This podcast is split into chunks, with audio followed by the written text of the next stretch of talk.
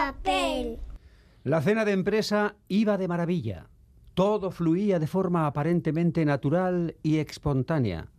Hasta que alguien pronunció esa maldita frase que siempre, siempre hay que evitar a toda costa. Mira, te voy a hablar con franqueza.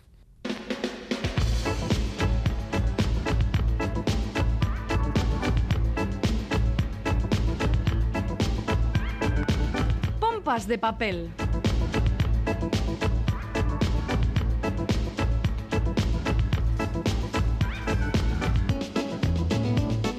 Con franqueza, qué gustazo estar en la bodeguilla de pompas a todos y a todas, compañeros. La frase, has pronunciado la frase. Ya, pero- Se va a ir todo al guano. Qué gozada, qué gozada. Uy, esa voz que suena por ahí como por teléfono, un tal Félix Linares, ¿qué tal, compañero? Estoy recluido, queridos amigos. Es como si hubiera un virus ahí fuera que me impidiera salir de mi casa. ¿eh? Ah, eso me recuerda. Qué tiempos aquellos, ¿eh? Ah, Quique Ay, Martín, ¿qué tal? Hola a todos, muy buenas. Roberto Mosso. Y eh, Chani, está viniendo Chani Rodríguez. Ah, pues entonces llegará, llega- llegará, llegará, llegará, Sabemos llegará. que va a venir. Chani Rodríguez is coming in town. Como dice Félix Linares, malditos rockeros. ¡Eh, Iñaki Calvo, por cierto! Uy, uy, uy, va, ¿qué tal? ¿Qué tal todos y todas? Bienvenidos luego hay- y a luego- Pompas. Luego hay gente que ha dejado algunos mensajillos. ¿no? Sí, sí, tenemos mensajes. Tenemos eh, mensajes de Galder Pérez, de Goisal del Andabaso. Ah. Es que eh, la bodeguilla de Pompas eh, tiene mucha gente, mucho contenido. Muy bien. ¿Cómo has dicho? Escaquators. Es que aquí- Oye, Félix, ¿el virus Dime. te ha, te ha dejado de leer o no? Nada, nada. eh, Estoy inapetente últimamente. Estás inapetente, no me extraña. Imposible. Sí, bueno, también Algo está ocurriendo. Las experiencias hospitalarias no son muy proclives para ponerte cuerpo de jota. Pero bueno, ya, ya saldremos de esto. Sí, hombre, seguro que sí. Oye, eh, ¿lo último que te acuerdas que hayas leído? Que- y que te, que te haya gustado, claro. Y que me haya gustado. Bueno, lo último, lo último que recuerdo que me ha gustado de lo que he leído, que no es precisamente mucho, es un tal González de Sergio del Molino. Ah, sí, ¿eh? Que- sí, sí. A, a mí, bueno, tú sabes, Quique, le hemos entrevistado en más de una ocasión, que este tío me cae bien por no sé qué extraña razón. Seguramente porque escribe de manera tan natural y sencilla que parece que le sale todo así de la cabeza y Mm. lo plasma en el papel directamente, ¿no? Y la verdad es que meterte con la figura de Felipe González a estas alturas, por un lado te entra pereza y por otro te entra como un compromiso de a ver si voy a meter la pata y me montan un jaleo. Bueno, pues el Sergio ni se corta un pelo, tira para adelante. Es verdad que hace un libro bastante agiográfico, obviamente. a Vamos, que pesar de está, que está a favor de Felipe González. es partidario, sí. El- Partidista, a- más bien. A pesar de que él nació en el 79, Ah. que es una fecha tardía ya para Felipe González, ¿no? Pero la verdad es que aprecio su escritura Mm. y de lo último que he leído, como sabéis, he leído mucho libro mm, funcionalmente práctico para eso de entrevistar gente. Claro, claro. Pues, pues el resto, lo que me queda es lo de Sergio, que, que está bien, que me lo he pasado bien. Pues nada, Fe- Félix nos recomienda un tal González de Sergio del Molino.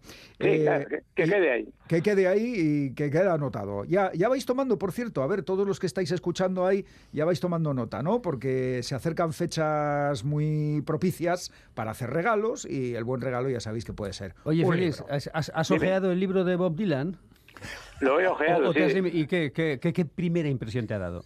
Mi impresión es que Dylan hace cualquier cosa por dinero y que este libro tiene la ventaja de atacar directamente a nuestro corazoncito porque habla de esas viejas y hermosas canciones que forjaron nuestro espíritu y nos lanzaron hacia la eternidad. Y que son las la- buenas, son las buenas. Esas son las buenas, ahora ¿no? no se hace más que basura.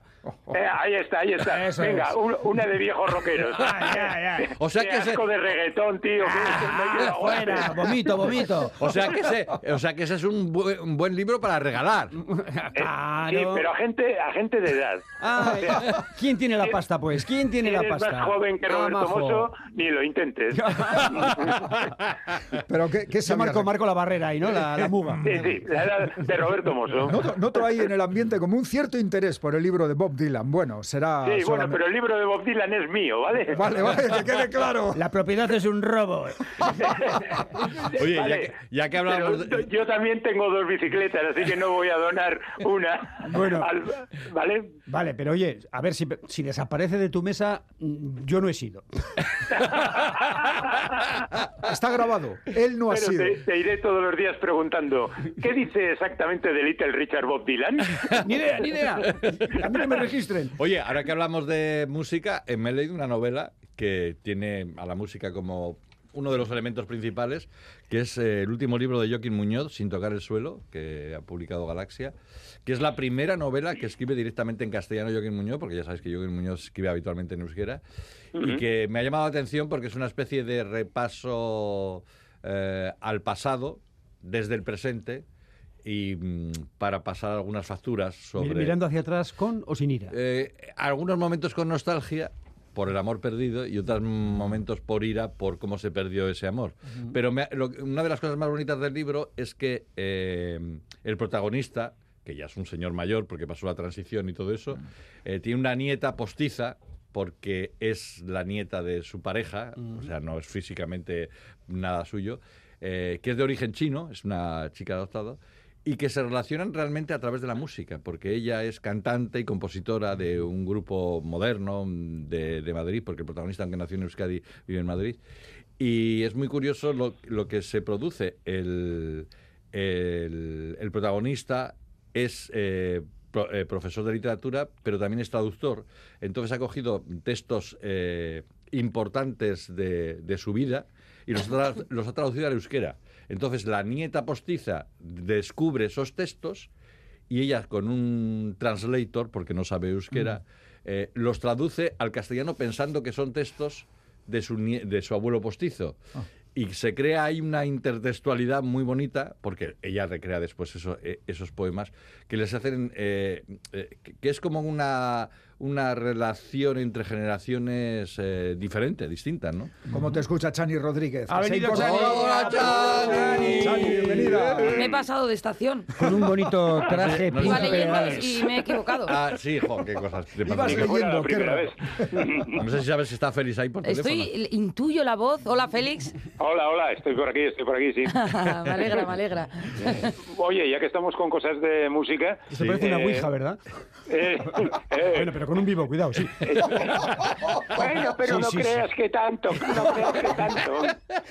Eh, nada, que se lo recomendé a Roberto Mosso y este no me hace caso nunca. El mejor libro que leí este verano fue un libro de música también, titulado Utopía Avenue y como la verdad es que no ha tenido mucho mucha repercusión, querría traerlo aquí de nuevo. Es una obra de David Mitchell, que es el tío ese de El Atlas de las Nubes y, y tantas novelas Ah, de esas sí, sí. complicadas Sí, sí. con 100.000 personajes y así. Bueno, pues esta es una crónica del año 67 y 68 en Londres y luego en Estados Unidos sobre un grupo ficticio, pero relacionado con toda la peña de aquel entonces. Y entonces, además de los cameos y esas cosas, pues tiene el ambientillo de un momento en que los más viejos que Roberto Mosso reconocerán fácilmente. Eh, Repite el título, por favor. Utopía Avenue, Utopía Avenue. Sí, sí. Vale. de David Mitchell. Otro que te voy a mangar. Bien. Y- pero tú no habrás sido. No, yo no. Debería callarme, ¿no? Yo no voy a recomendar ni un libro Estás, más. estás mucho más guapo. ¿Tú, tú nunca compras ningún libro, ¿qué, Roberto? No, no, compro no, no muchos. tiene costumbre. Yo, compro- yo no soy como los que eh, dirigían este programa. Yo compro libros. ¡Oh! Sí, ¡Toma porque, sí, porque Oye. ni el que lo dirige Toma, actualmente, vamos. Oye, con lo, ¿no? con lo tranquilita que iba yo leyendo y pasándome de estación y he venido aquí has de víboras. Ah, qué que bien. vuelan los Tranquilidad. puñales. Tensión ambiental. Bueno, a ver, recomiéndanos algo, Chani. Chani, ya que estás. Vale, pues lo primero que voy a recomendar lo he leído hace poco y es casi terreno de nuestro compañero Iñaki Calvo, porque es un cómic, pero es que me ha Oh. encantado. Eh, Ni es Nice Miquel Laboa, de Ah, Arcaiz sí. Cano, Joseba Larrache y, mm, y una Iturriaga, el Le ha Bertsolari. gustado a mucha gente y ha sido uno de los grandes éxitos de ventas de la Soca de Durango. Tiene, yo creo que tiene varias virtudes, pero sobre todo que no, no han sido nada rígidos. No es una biografía al uso rígida, en plan, pues Miquel Laboa nació aquí, unas viñetitas, tal cual. Se ha alimentado Eh, todo. No, no, no. No es discursivo, pero sí que van recreando escenas, claro, reales. Y al final, de una forma un tanto oblicua, sí que consiguen trasladar cómo era Miquel Laboa, ¿no? Eh, muy original, vitalista, disfrutón, indomable, fantasioso. Y bueno, pues eh, utilizan distintas técnicas, distintas aproximaciones. Eh, por ejemplo, el primer capítulo es eh, precioso, es el de la estética western. Vemos a un labo a caballo, perseguido por los indios, le pasan un montón de cosas. De repente llega a un poblado y leemos Herbiti. La, Roberto, tú seguro que encontrar la famosa tienda de instrumentos musicales de, de Donostia. Entonces ya te quedas como, espérate, ¿qué me está contando? Bueno, ya va, coge la guitarra. Y en la última viñeta se ve a Labo hablando con Marisol con, con, su mujer y le dice, bueno, pues fue poco menos así como yo conseguí mi primera guitarra. Y es muy gracioso. Muy y, está muy bien. El siguiente capítulo, que igual te cuenta, pues no sé, cómo fueron aquellos años terribles en, en Lequeitio, ¿no? Durante la guerra y que dio pie luego a sus Lequeitios, pues es otra estética, es otro tipo de, de- de narrativa. En otros cuenta cómo se formó Esdocamairu, que por cierto aparece Xavier Lete y bueno, pues está perfilado de una forma muy simpática. Aparecen muchos personajes, claro, cómo no, ¿no? Los amigos también y compañeros de, de la BOA. Su primer concierto en el Gallarre, su historia de amor con Marisol, su, bueno, las dificultades para combinar el estudio de la medicina con esos afanes ya tan determinados que tenía con la música. Y mm, no sé, me ha parecido, de verdad, me ha, me ha sorprendido muchísimo y para bien. No es que esperara que fueran a hacer algo mal, eh, flojo, ni mucho menos. Además, viendo que están por ahí, Sí. bueno, pues Unai, sobre todo Arcaiz Cano, que es eh, maravilloso. Sino es que mm, mm, ha sido mucho más de lo que yo esperaba. Tiene muy buena venta ese álbum. Eh, lo he visto, eh, estoy empeñado en ir leyéndolo poquito a poco porque está en euskera y, yo no lo domino al 100%, pero visualmente y eh, la impresión que causa es genera mucho atractivo el álbum. Está muy interesante este cómic. ¿Y de los cómics que has leído, qué, te- qué es lo que te ha gustado? Uy, de los cómics que he leído, pues eh, yo tengo que mencionar el cierre de la serie Paracuellos. Ah. Eh, la novena entrega de... Todavía Para- sigue a vueltas la Ya está, ya está. Ha llegado al final. Carlos Jiménez ha dicho que con esto se acabó. sí. Más el cómic que la realidad. Cu- 45 años ha estado eh, haciendo Paracuellos eh. Carlos Jiménez. Lo que pasa es que los que teníamos el integral de Paracuellos Sí. ya lo tenemos un poco No, crudo, ya no. porque ya, no lo tenemos. Exactamente. Entonces, ¿qué ha hecho Carlos Jiménez? Pues cerrar, Pero lo eh, regalaron para la comunión ese. cerrar esta serie que los protagonistas, ya saben, los aficionados al cómic y a la literatura en general, son eh, los niños que vivían en los infames ho- hogares del auxilio social franquista, que era donde iban a parar los niños pobres, los niños hijos de los perdedores de la guerra. Y, y bueno, Carlos Jiménez fue uno de esos niños. De hecho, uno de los personajes, eh, Pablito, es el trasunto de, de Mm. Carlos Jiménez. Y aquí pues vemos ya en el último volumen, en el nove- la novena entrega de la serie titulada Un hogar no es una casa, Mm. un título extraordinario. Eh, aquí vemos a unos ya, pues Pablito, Gálvez, Peribáñez, Pollito, Adolfo Sánchez, Piraña, Cagapoco, Pepinillo, todos estos eh, Vaya chavales motes. ya están pues creciditos y ya van a salir, porque ya les toca abandonar esos hogares y van a recuperar pues esa libertad que se les ha negado durante muchísimos años.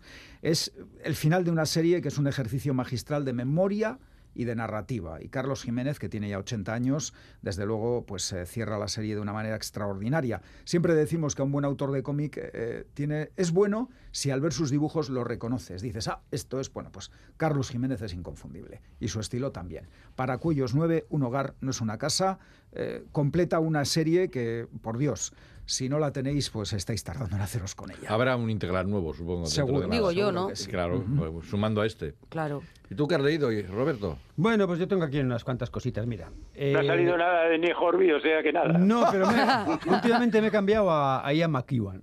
Oh, bueno, ahí tienes un Hombre, material, ¿eh? está, mu- está muy bien, Ian Es McEwan. todo ¿eh? un descubrimiento. Estás muy sí. british. Buf, mira, cáscara de nuez, buenísimo. Ya verás cuando pilles a Martin Amis. Bueno, también. loco. Ya, ya, le, ya le probé y está bien, está bien. Pero lo tengo ahí, ahí en la recámara, sí. Eh, la, la información.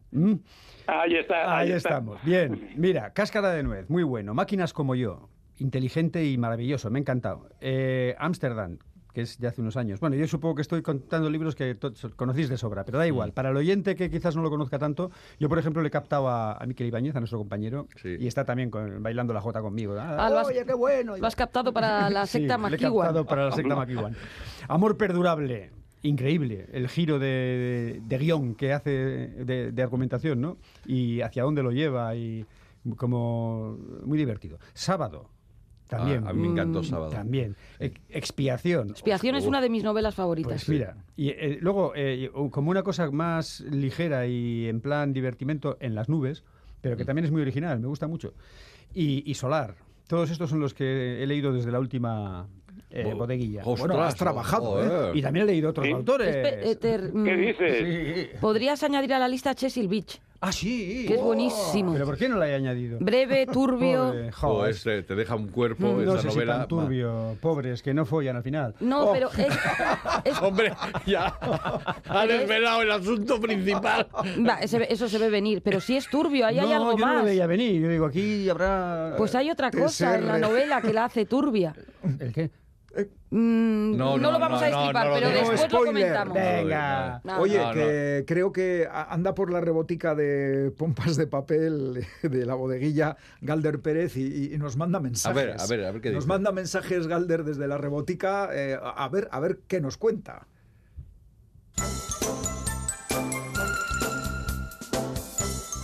Bueno, vamos a empezar con píldoras de lorazepam. La más lista ya habrá intuido que comenzamos con Anari Alberdi Santesteban.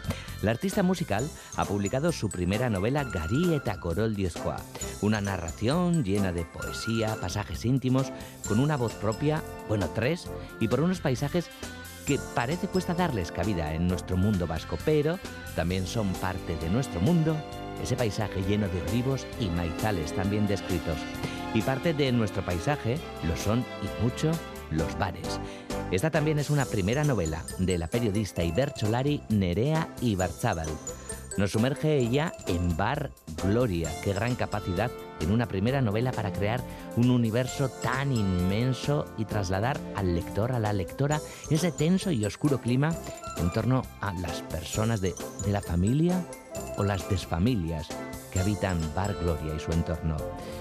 Bueno, a ver, para adentro, Romerales. Bueno, como tú, Iñaki, siempre para adentro o para afuera, todo bien. Pa- parece la señora Francis. ¿Cómo está, cómo está Galerna Pérez, madre ¿Cómo mía? está de la mi alma? juventud? En la rebotica, ¿eh? Esta sintonía farmacéutica no está mal. Mm, ha citado Galder eh, Bar Gloria, esta novela que es un, un debut, que a mí también me fascinó, ¿eh? porque sí, para ser recuerdo una, que has hablado de ella, sí. una sí. primera novela está muy, muy, muy bien escrita, es muy profunda. La autora, eh, Nerea, y ahora no voy a recordar el apellido, pero sí recuerdo que nació en el año 1994. Nerea Ibarzábal. Ibarzábal. Nació en el 94 y sorprende porque este libro, eh, una parte mm, transcurre en el presente y otra décadas atrás, digamos o- años 80, Mm. por ahí. Y es como si hubiera, es como si fuera mayor, porque tiene mucha, tiene un don para el detalle revelador, para vestir muy bien la escena, y es curioso que sin haber vivido esa época lo logre hacer tan bien. Un- la verdad que extraordinario también, la extraordinaria irrupción, la de esta autora. Qué bueno. Eh, yo tengo algunas cosas nota, también tomad nota de lo que estamos me han gustado mucho. Yo, mira, por ser exótico, he leído un libro de relatos de una escritora coreana que además es científica, son relatos de ciencia ficción, se llama Kim Cho Yeop y el libro tiene el título tan bonito de Si no podemos viajar a la velocidad de la luz.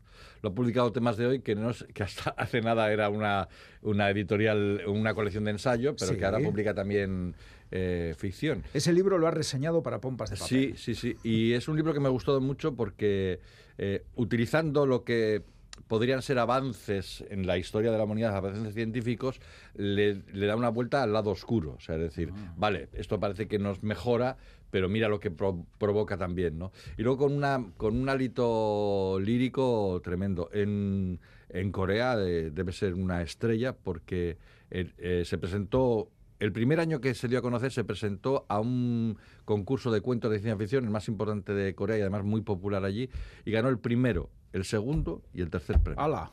Con los tres cuentos que había presentado. Ese fue el, el embrión de lo que fue eh, este libro.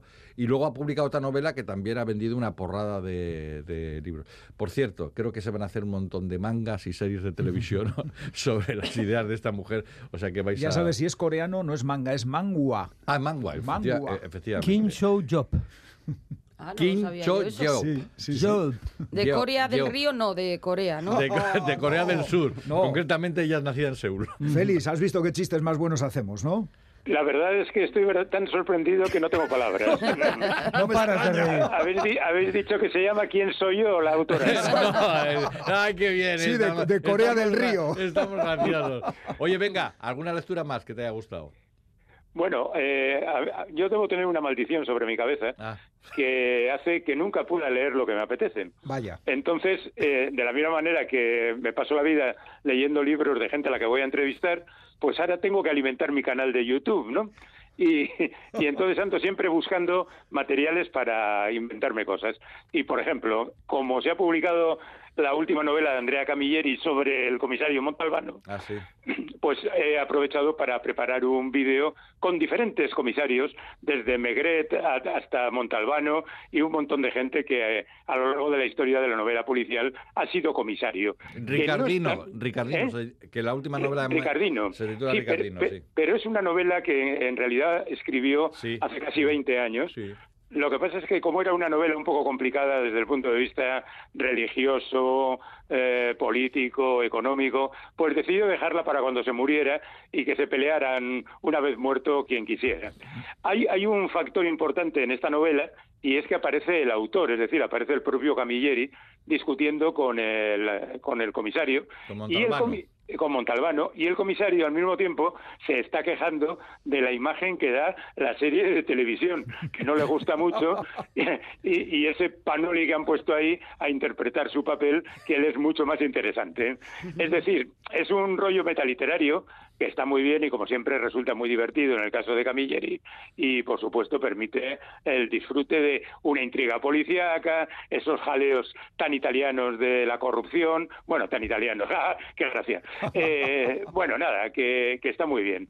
Y luego además pues eh, mm, como sé que a la afición de YouTube le gusta mucho Stephen King, pues me he propuesto leer los cuatro últimos libros de King. Ostras. O sea, más o menos donde lo dejé, ¿no? Y, y nada, estoy leyendo eh, La sangre manda, que es un volumen de cuatro relatos de esas novelas cortas, de alrededor de 100 páginas, que está bien. Luego tengo El después, que es otra novela breve de 250 páginas. Luego tengo además eh, Billy Summers, que es una historia policíaca de un asesino a sueldo, pero que solo mata a aquellos que cree que lo merecen.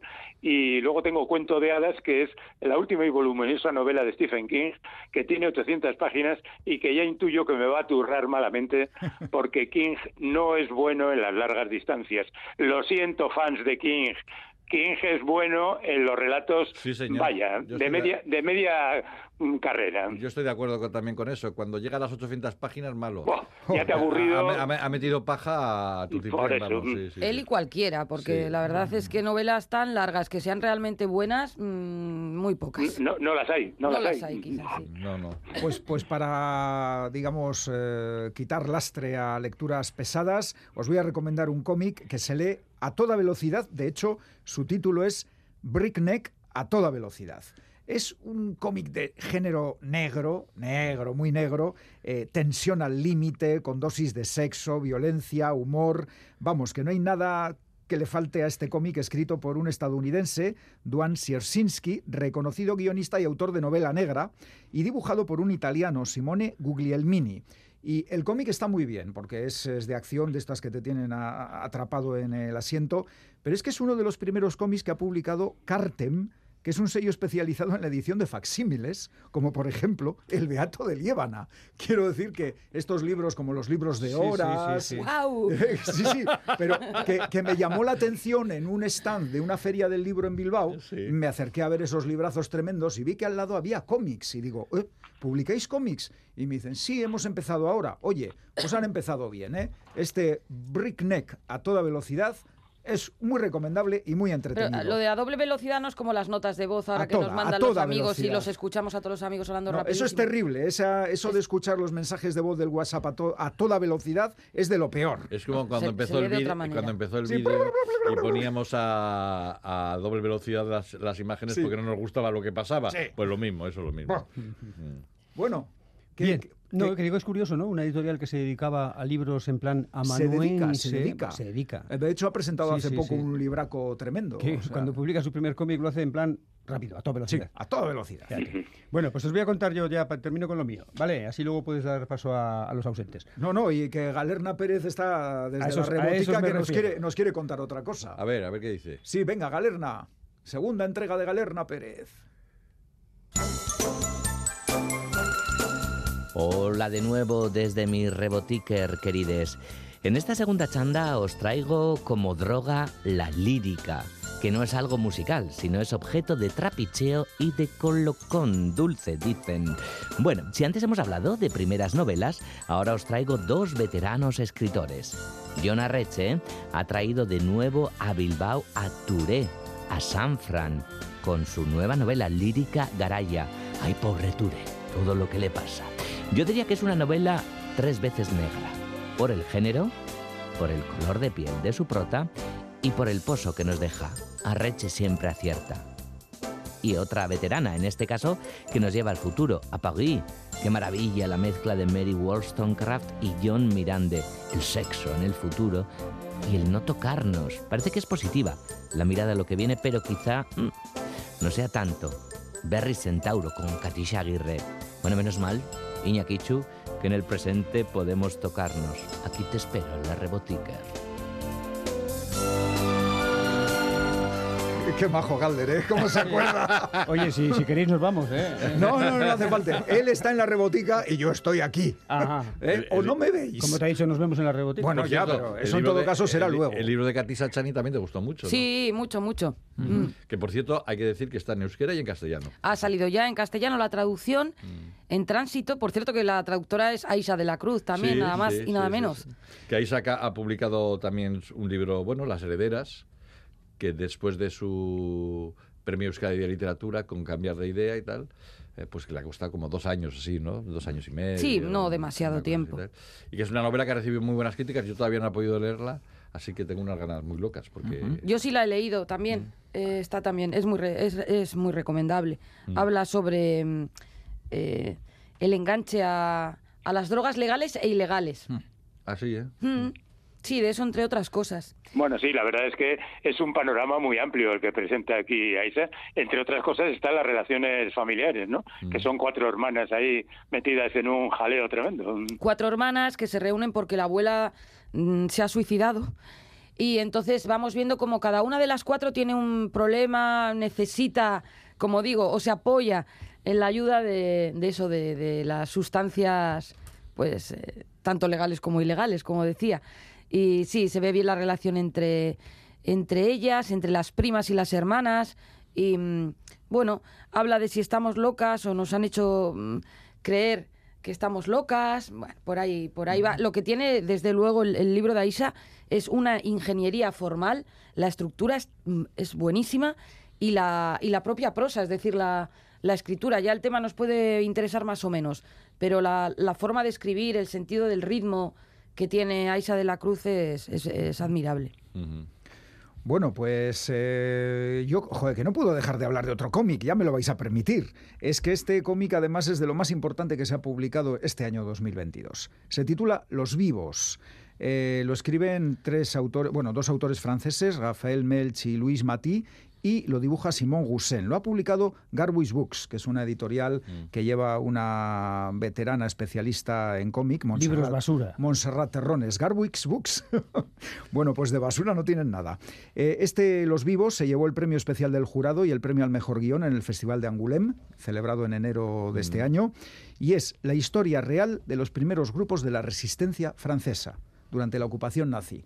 Eh, nosotros, eh, la gente de a pie, pues la idea que tenemos de la resistencia es de un grupo de gente muy valerosa, muy intrépida, que se opuso ahí con todo tipo de acciones de sabotajes, ataques a, los invasores nazis. Bueno, pues la resistencia nació en el Museo del Hombre de París, en el año 1939, en el año 40, justo cuando llegan los nazis y ocupan eh, París. El Museo del Hombre había, sido inaugurado dos años antes, era, es, es todavía hoy un reflejo de lo que es pues, la especie humana, sin, sin distingo de razas, ni esto de la raza superior, ni nada, el ser humano en su más gran versión. varios etnólogos que trabajan en este museo ven insoportable, ven insoportable la invasión nazi, consideran que vivir bajo ese yugo es un no vivir y deciden poner en marcha un movimiento que se terminará convirtiendo en la resistencia. Y de hecho ponen en marcha un periódico clandestino que lleva ese título, Resistencia, que es la palabra que va a definir a lo que luego al final, cuando la liberación de, París y la historia que se cuenta después fue la heroica resistencia del pueblo francés a la invasión nazi. Bueno, sabemos que no fueron muchos al principio, que no todos, porque había una, parte de Francia que pues aceptó la y colaboraba eh, el régimen sí de Vichy. Y, bueno, eh, esto es uno de esos cómics que te ayudan a aprender ah, cosas. Eh, yo, yo me tengo a gala decir que leyendo cómics he aprendido muchas cosas, leyendo libros también, ya lo sé, pero los cómics te ayudan a aprender mucho y he sabido muy bien y me quedo encantado con de dónde viene esa resistencia de Francia a la invasión nazi. Los vivos, un cómic imprescindible. A ver, Félix. Bueno, eh, yo he descubierto que me he hecho mayor simplemente... Vaya No, al, empezar a buscar libros para ahora mismo, eh, resulta que me quedo por un lado con el Diarios y Cuadernos de Patricia Highsmith, que es una señora que murió hace mucho tiempo, y aunque esto es material nuevo, puesto que no son los relatos ni las novelas que publicó en su momento, pues evidentemente estamos hablando del pasado. Ya no te cuento con la recopilación que han hecho de la obra conjunta de Adolfo Bío y Casares y José Luis Borges, titulada Alias, obra completa en colaboración, que era un material que andaba un poco desperdigado por ahí, pues estaba lo de Bustos Domex por un lado, incluido lo de los seis problemas para Isidro Paroli y todo eso, pero había cosas mm. eh, muy bueno. Eh, si no lo habéis leído, leedlo, y si lo habéis leído hace tiempo, leedlo otra vez, porque siempre es muy estimulante. ¿Y eso quién lo publica en un volumen todo? Esto lo publica Lumen, y incluye además un par de escritos que desde luego yo no había tenido acceso a ellos porque se habían publicado en revistas y demás y no había no formaban parte de ningún libro. Entonces, desde el punto de vista de recopilación, pues estupendo este alias. Y ya rizando el rizo, por si hay alguien que no conoce la obra maestra de Adolfo Bío y Casares, se ha republicado La invención de Morel, que es ese librito que parece una cosa tonta, fantástica y con poco calado y es de una profundidad tremenda además con prólogo del propio Borges, que ya se sabe que estos dos eran amigos. Mm. Así que ¡ah, me he hecho mayor. Oye, ahora, si citabas, citabas lo de los diarios, hay que recordar que se han publicado la segunda entrega de los diarios de Rafael Chirves. Bueno, hay que eh, decir que es la tercera y la cuarta entrega, porque en un primer volumen se publicó la primera y la segunda y ahora la tercera y cuarta, eh, a, ratos, a, ratos perdidos, que es, bueno, seguramente los diarios más descarnados que hemos leído en muchísimo tiempo. y que temblar a mucha gente. ¿eh? Si quieren un poco de cotilleo fuerte, ahí tienen material. Sí, sí. Me hace mucha gracia, ha citado eh, Félix eh, lo de Crónicas de Bustos Domecq de Bioy de, y de, Borges. Y la dedicatoria que abre ese libro es de las cosas más simpáticas que hay en la historia de la literatura. Escriben los dos em, a Joyce, a Le Corbusier y a Picasso tres grandes olvidados. qué detalle, qué detalle. Muy bueno. Oye, que has mencionado a Patricia Highsmith, eh, Félix. Pues resulta que es que entre los cómics que yo creo que me van a gustar, tengo uno que se titula De otro planeta, las indecentes aventuras de Patricia Highsmith. Eh, está hecho por Grace Ellis y Hannah Templar, que son dos autoras estadounidenses, y es un cómic que analiza la figura de Patricia Highsmith en un momento clave de su vida, cuando mm, escribe cómics malísimos, porque Patricia Highsmith escribió guiones para cómics muy malos. Y sí, aquellos de la F que eran de terror y de ciencia ficción. Entonces ella no está nada satisfecha y lo que quiere es escribir y publicar libros. Eh, le aceptan publicar una novela bastante poco conocida, Extraños en un tren. Sí, muy poco conocida. Muy poco conocida. Y ella lo que quiere es publicar eh, la que se considera novela canónica de la homosexualidad y el lesbianismo, El precio de la sal. O Carol. No consigue, exactamente, no mm. consigue publicarlo y es ese momento de tensión intelectual que tiene ella y eh, pues que ella, bueno, tenía bastante mala leche, está reconocida que tenía bastante mal genio y que tenía un poco de mala actitud hacia ciertas personas. Ella está en esa tensión interna, intelectual y personal, y este cómic pues tiene una pintaza que merece mucho la pena, seguro que sí. Bueno, hay que pensar que aquel desastre que supuso la no publicación del precio de la sal llevó a Patricia a empezar a publicar la, en, la Pleno Sol, o bueno, el talento de Mr. Ripley, Ripley sí. y en consecuencia el resto de aventuras de Tom Ripley, que tuvieron tanto éxito que permitieron a Highsmith seguir escribiendo el resto de su obra, que tiene un gran valor. Pues sí. Mira, hay que agradecer esos problemas que tuvo porque dieron lugar a lo mejor de su obra. Eh, a ver, que anda, anda por un país de auroras boreales, Goisal del Andabaso. Goisal del Andabaso. Mira que le tengo dicho que no se metan jaleos. Que no se ¿eh? metan jaleos. Y aunque está así como ensimismada en las auroras, creo que nos quiere decir alguna cosita Goisalde. Aisho, pomperos y pomperas, tenía que estar hoy ahí con vosotras y con vosotros. Lo que ocurre es que con las prisas, el que aquí anochece súper pronto, las auroras boreales y todo lo demás, se me ha ido el tiempo y casi se me olvida que tenía que dejar mi lista de estos últimos meses.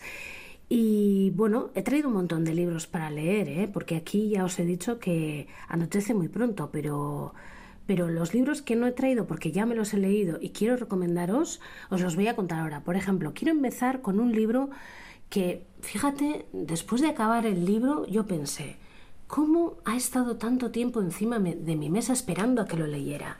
Se titula Itzalen Distira, es de Arrate Gaña, es una selección de cuentos, bueno, una selección de cuentos no, unos cuentos que ella ha escrito, cuentos largos, historias muy bien contadas, eh, personajes muy bien diseccionados, muy bien, casi casi con una mano de forenses, el trabajo que hace Gaña para diseccionar todos estos personajes, sus sentimientos, sus maneras de ver la vida, las cosas que les ocurren. Este es un libro que ha pasado absolutamente desapercibido, lo publica Erein, lo publicó Erein ya, pues yo creo que en primavera, y yo lo he leído hace nada, unas semanas, y quería recomendarlos por, recomendarlo porque creo que es uno de los mejores libros que se ha escrito este año en euskera. Buenísimo. Bueno, el segundo libro que me ha encantado y me ha gustado mucho es un libro, el primer libro de, crónica, de narración, de autobiografía. Ella seguramente no querrá definirlo así, no querrá definirlo, pero bueno, a mí me apetece definirlo así. Garieta Goroldiosco es de Anari Alberdi Esteban, lo publica Susa, es su primer libro, como decimos, y es la historia de una persona mm, durante 24 horas que parte de un lugar digamos, húmedo desde la costa al interior para hacer algo que tiene que hacer y que no os voy a adelantar. Pero es una especie de diario de viaje. Eh, también es una. A mí me ha parecido que es un libro que retrata muy bien a Anari fuera de Anari, es decir, parece que la autora ha querido hacer, o a mí me ha dado la sensación que ha querido hacer el ejercicio de salirse de sí misma para mirarse a sí misma y saber quién es, qué hace, qué piensa, cómo siente, ¿no?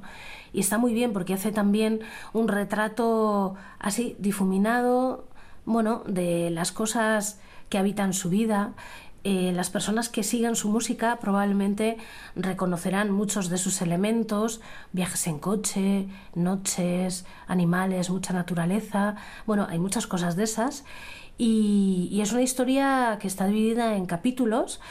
Eh, pero que, tienen un, que tiene un recorrido, es decir, son 24 horas y no son cosas independientes y aisladas, forman parte de un colectivo, de un común, ¿no? Y me ha gustado mucho porque eh, bueno, más allá de las canciones que, que escribe Anari, que me gustan mucho, este libro de verdad merece la pena, no tiene nada que ver con sus canciones, pero al mismo tiempo sí que tiene que ver con sus canciones.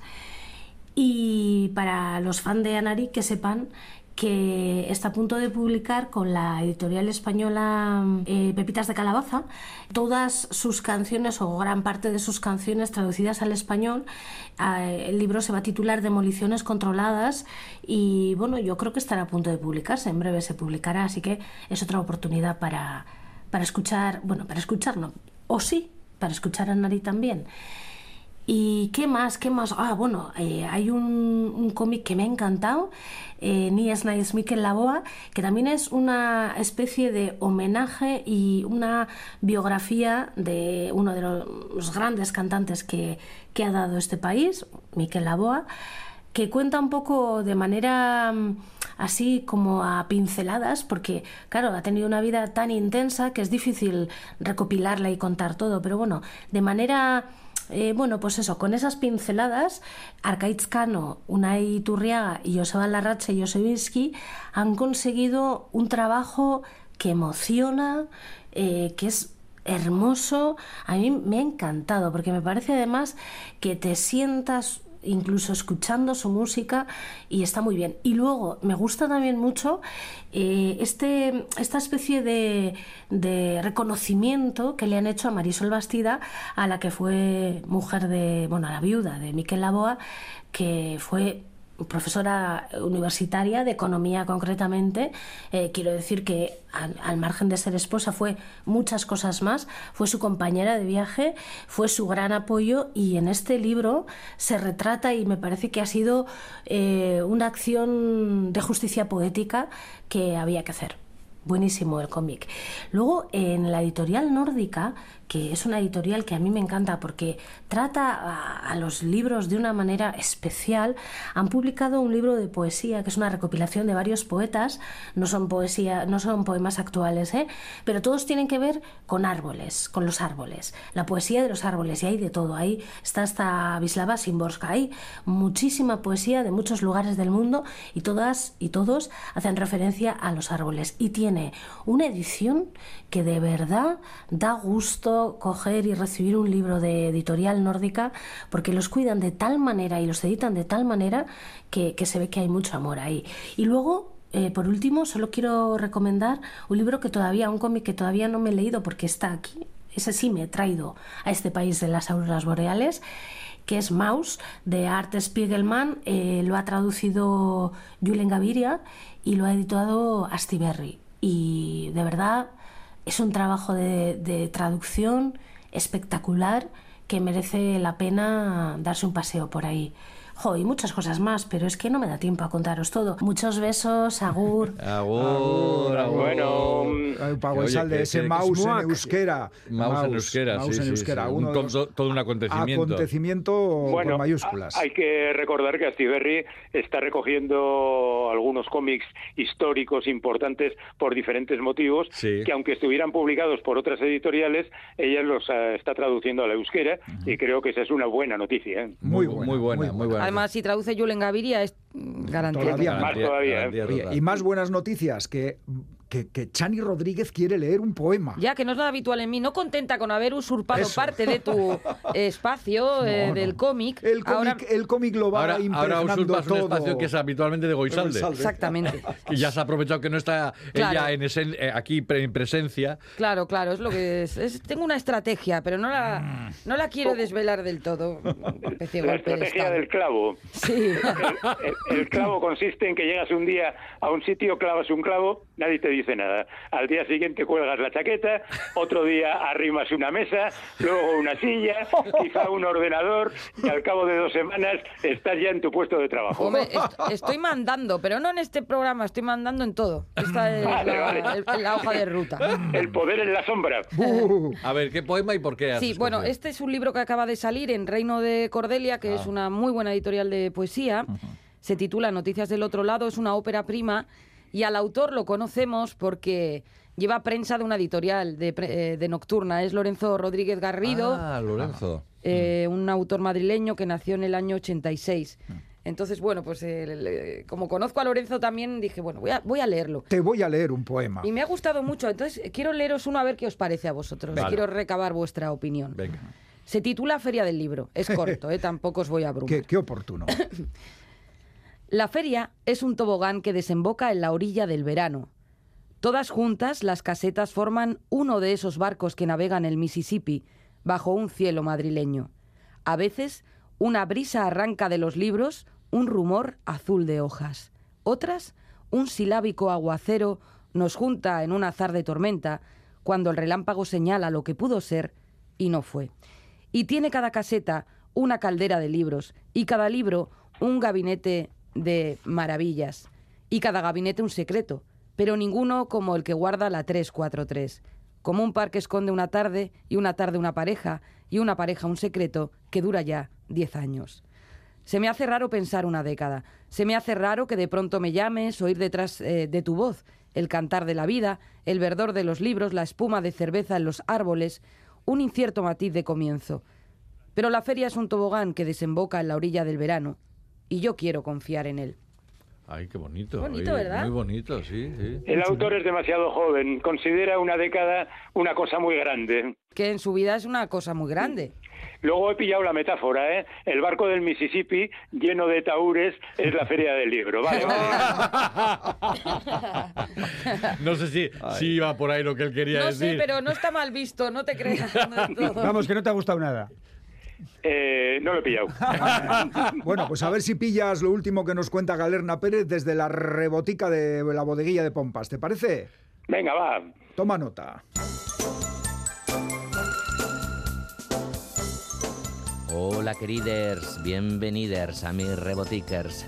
Me gustaría terminar mi entrega de dosis pildóricas desde la Reboticker Pompera con libros que me han divertido, que para tristes ya están las navidades. Bueno, mm, a ver, las cosas como son. Hay una generación que vivimos en la nostalgia y volvemos eternamente a los 80. Esto es lo que hace Grady Hendrix en El exorcismo de mi mejor amiga. Satanismo, adolescencia, música, amistades y teenagers. Todo aderezadito con la cultura más pop. ¿Hay algo más divertido? Pues sí, el patetismo, como el que también describe Santiago Lorenzo en su última novela Tostonazo. Madre mía, parecen retratos llevados al extremo, pero eh, ¿quién no ha convivido con seres tan repugnantes que a la vez de hacernos la vida imposible, nos hacen tanta gracia y nos convencen de la mediocracia a la que estamos abocados? Abocados me pienso comer en las vacaciones la biografía de la Carrá y los sonetos de Arcaizcano, y mientras os cantaré una de Mecano, la de las uvas, ¿no? da torre arte, pomperes, pomperas y pomperos. Ay, qué bonito. Precioso. A, a Los que, a que no se lee tanto como dice, ¿eh? No, siempre eh, la- las ilusiones de uno van por, por leer prácticamente el 80% de lo que se publica. Uy, es y eso demasiado es, Me ¿eh? parece. O de lo que compras. ¿Conocéis la palabra shundoku, el término japonés? Sundoku, ¿qué Ese es las personas que compran más libros de los que van a leer, que los Ah, compran, y- y hay los amontonan. Shundoku. yo- yo fui, fui Fuiste lo reconozco. Bueno, todos en un momento Yo sigo siéndolo. Sigue siendo Sí, yo creo que sí. Se le conoce como Diógenes. Oye, por cierto, que ha citado Galder a Santiago Lorenzo Tostonazo. y su tostonazo. Y nada, para los oyentes de Pompas que sepan que dentro de nada hablaremos con él y saldrá aquí. Y de tostonazo nada. Oh, es una novela que a mí me ha encantado, vamos. Yo creo que, Roberto, tú eres muy fan también de Santiago Sí, Lorenzo. sí, sí, ¿no? la verdad es que me, me alegró mi triste estancia hospitalaria. y eh, bueno, ¿qué vamos a decir a estas alturas? Yo creo que es el, el gran bombazo últimamente editorial. Sí, pero, pero es que no solamente es un bombazo de los que quedan Que como, un fe- 35 como un ediciones, el fenómeno, tío, ¿eh? sino que es que lleva escribiendo muchísimos años y lleva escribiendo muy bien. Es un tipo que, que perfila sus historias de una manera perfecta y luego el, el uso del lenguaje que tiene. Pero Los Asquerosos fue un salto, ¿eh? Sí, sí, vamos a ver, fue el gran, el gran bombazo, pero ya los que le habíamos leído antes... Escribir ya- muy bien está bien, pero hay que tener historias buenas. Sí. Y ahí es cuando tuvo una historia. Sí, buena. los asquerosos. Y en Tostonazo también, ¿eh? porque hace una reflexión sobre el mundo del cine, ganas, sobre, sobre esa gente tóxica que te puede complicar muchísimo la vida y, y que a la vez eh, es una especie de aviso para que nos, nosotros mismos no nos convertamos en personajes tóxicos, que podemos serlo de vez en cuando. ¿no? Mm, Ya te digo, mira, escucha este programa. Ay, Dios mío. Venga, cuánta- hacemos una rápida. Eh, sí, una rápida, venga. Ah, va. venga. Yo, Pedro Mairal, argentino, Una noche con Sabrina Love. Oh, Divertido. muy De la uruguaya. ¿no? Sí, sí, sí. Rijosillo. Rijosillo, sí. Eh, ¿Quién? ¿Pedro Mairal o yo? Tú, tú. Hubo, hubo, Nah. Félix, hubo, no sé si superblanco, hombre. hubo, hubo películas sobre esa Sí, novela. sí, la he visto, la he visto. Sí, sí, al, sí. Hilo, al hilo de la novela vi la película que no le llega ni al... No, no, no, no. la novela está muy bien. 30 segundos. Vale, Viaje al País del Cano de Ander Izaguirre, publica libros del CAO, gran, gran periodismo narrativo. Eh, yo, eh, la recuperación de los mm, cuentos de Carlos Casares, uno de los grandes de la literatura gallega del siglo XX, publicados en el 60, Viento herido en Impedimenta. Yo recomiendo el cómic Escucha Hermosa Marcia de Marcelo Quintanilla, brasileño, premio Fob d'Or al mejor álbum del año en el Festival de Angulem. Es una historia del Brasil actual. Una enfermera llamada Marcia vive en una favela de Río de Janeiro. Eh, en esa favela pasan muchas cosas. Su hijo resulta detenido. Un crimen en el que est- están implicados peligrosos delincuentes. Y Marcia no está dispuesta a dejar solo a su hijo. Eh, es un cómic trepidante y muy bien contado. Ahí va el cómic. ¿Y usted, don Félix Linares? Totalmente de acuerdo contigo con el cómic, que me ha parecido un descubrimiento. Y para que no todo sea tan estupendo, qué bonitos libros recomendamos, qué fantásticos autores, digamos que un fiel seguidor de Michel Houellebecq, como soy yo, se ha visto defraudado por aniquilación. ¡No me digas! Oh. Me parece un salto hacia el pasado por parte de este hombre que, bueno, puedes estar de acuerdo o no con él, pero lo cierto es que siempre daba elementos mm, estimulantes. Esta me ha parecido una novela aburrida y nada estimulante. Has, sido, has hecho una reseña aniquiladora. Sí, yo creo que había que terminar en lo más alto. Muy bien, pues así se termina la bodeguilla. Recordaros que las tres próximas semanas os ofreceremos tres especiales de pompas de papel con entrevistas a escritores y escritoras y será ya, ya el año que viene, el fin de semana del 14 y 15 de enero, ¡uh! cuando pompas de papel vuelva a su formato habitual. qué- qué- qué bien suena lo de especiales, Sí, ¿verdad? Hombre, ¿Y qué mal suena lo de refritos? No, no, son entrevistas inéditas. Inéditas, Ah, inéditas. Don. Tancredo, más que Don Tancredo. Bueno, Inédita. recordad que si no podéis escuchar el programa en directo, lo tenéis en la web de ITV y en la app ITV Nayeran. Y nada más, que lo paséis muy bien, que 2023 sea un año fantástico. Y el saludo de todo el equipo de Pompas, formado por Quique Martín, Félix Linares, Ane Zabala, Chani Rodríguez, Boisal del Andabaso, Roberto Mosso, Begoña Yebra, Galder Pérez y quien suscribe, Iñaki Calvo. Bueno, compañeros, compañeras. ¡A reponerse, Félix! Querida Bye, audiencia, Ale Félix, a ti eso, un abrazo fuerte y a encontrarnos. Me voy a por el caldito. ¡Ah! Es que ricasco a todos. Agur, agur. Échale un, un huevo dentro, un huevo dentro. ¡Bona Sí. Barcelona! Dos no.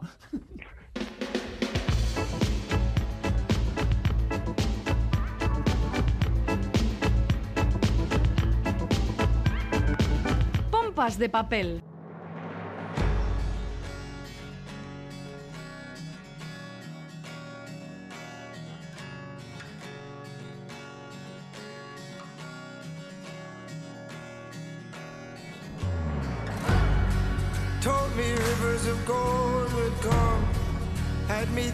Chasing the sea. I was kissing my only one, left my pain at the breeze.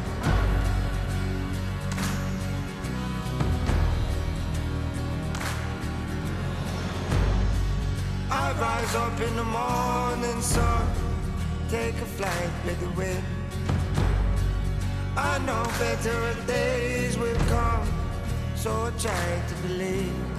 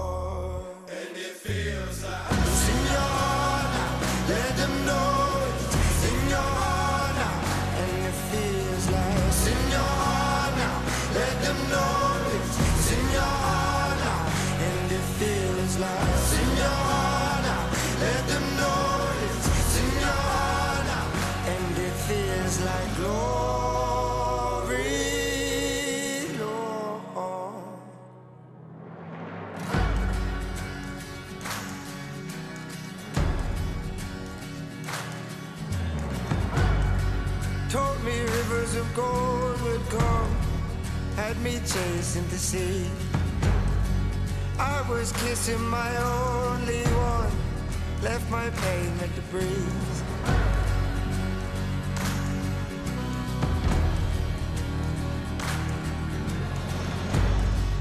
I rise up in the morning sun, take a flight with the wind.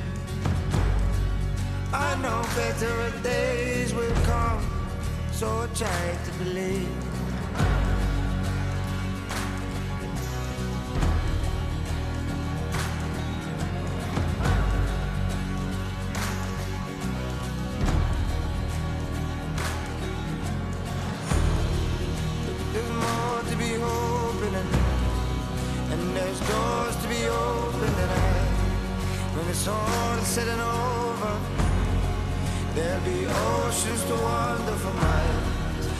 The clouds of the coldness. There'll be flowers and roses, so keep your head up, you're coping, and it feels like glory,